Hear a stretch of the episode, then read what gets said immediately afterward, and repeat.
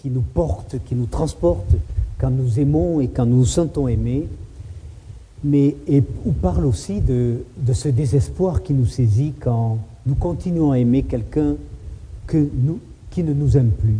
Mais très peu de livres parlent de cette incroyable souffrance d'avoir aimé quelqu'un et de découvrir un matin qu'on ne l'aime plus. Et vous savez comme moi qu'on ne peut pas dicter à ses sentiments, qu'on ne peut pas se dire euh, tu n'aimes plus cette personne, il faut quand même l'aimer, c'est la mère de tes enfants, ou vous avez passé 3, 4, 5, 10 ans ensemble.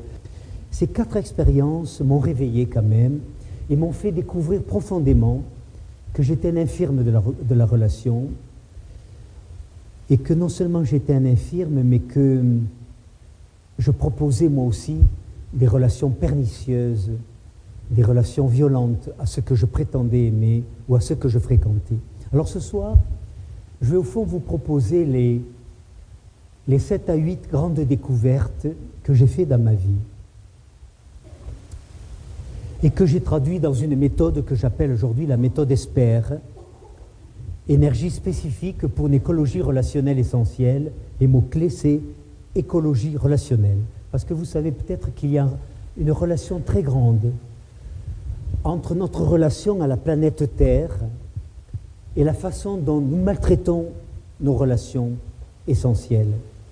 Cette planète qui nous a accueillis il y a, pour nous les hommes, 3 millions, 5 millions d'années, je ne sais plus, et que nous avons exploitée, que nous avons violentée, mais tant que nous la violentons avec une charrue et un soc de bois, ça ne va pas très loin.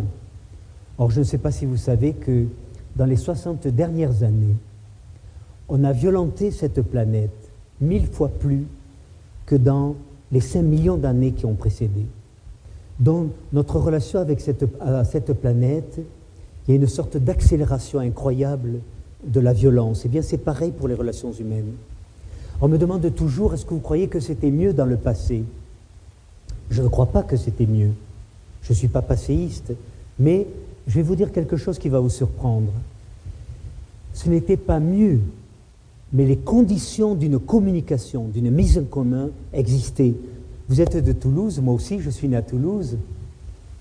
Moi je me suis baigné dans la Garonne, il y a 50 ans, 55 ans. Aujourd'hui, qui oserait se baigner dans la Garonne? Tellement ce fleuve est pollué. Eh bien c'est pareil pour la communication. Quand j'étais autrefois dans une famille élargie, papa, maman, mais autour de moi, 50 mètres, 100 mètres dans un périmètre, tonton, tata, grand-père, etc. J'étais en conflit avec toi, papa ou maman. J'avais toujours un cousin, tonton, le chien peut-être de la ferme, quelqu'un à qui me dire, à qui parler. Aujourd'hui, papa, maman, mon frère et moi, on vit à 4 sur 70 mètres carrés d'HLM ou un petit pavillon de banlieue. Je vais te parler à toi, maman. Tu es déjà en conflit avec ton bonhomme. Avec qui je vais parler? Avec Goldorak?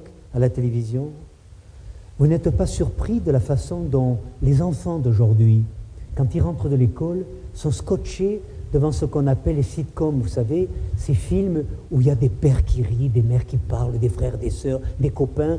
Ils ont accès comme ça à toute une, communication complètement irréelle, complètement fictive, qui ne correspond pas du tout à celle qu'ils vont vivre dans leur milieu familial. Et ceci, tout milieu confondu. Il y a aujourd'hui une sorte d'appauvrissement, de paupérisation, c'est le seul mot grossier que j'utiliserai ce soir, d'appauvrissement de la communication intime. On a fait des choix de société, je vais faire un mauvais jeu de mots, on a privilégié la communication avec le lointain. En quelques secondes, je parle à quelqu'un qui est à Tokyo, mais je vais mettre six mois à adresser la parole à ma voisine de palier.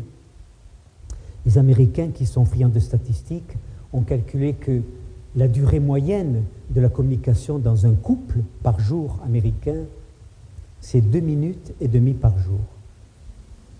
En France, c'est le double.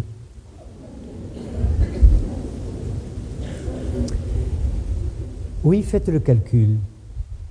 4 heures et demie de télévision en moyenne par jour, 8 heures de boulot, une heure de transport, une heure pour les soins de survie, quelques heures de sommeil, où reste-t-il le temps de se parler, de se communiquer? Le prix à payer est cher, pas vous peut-être, mais les autres, deux couples sur quatre se.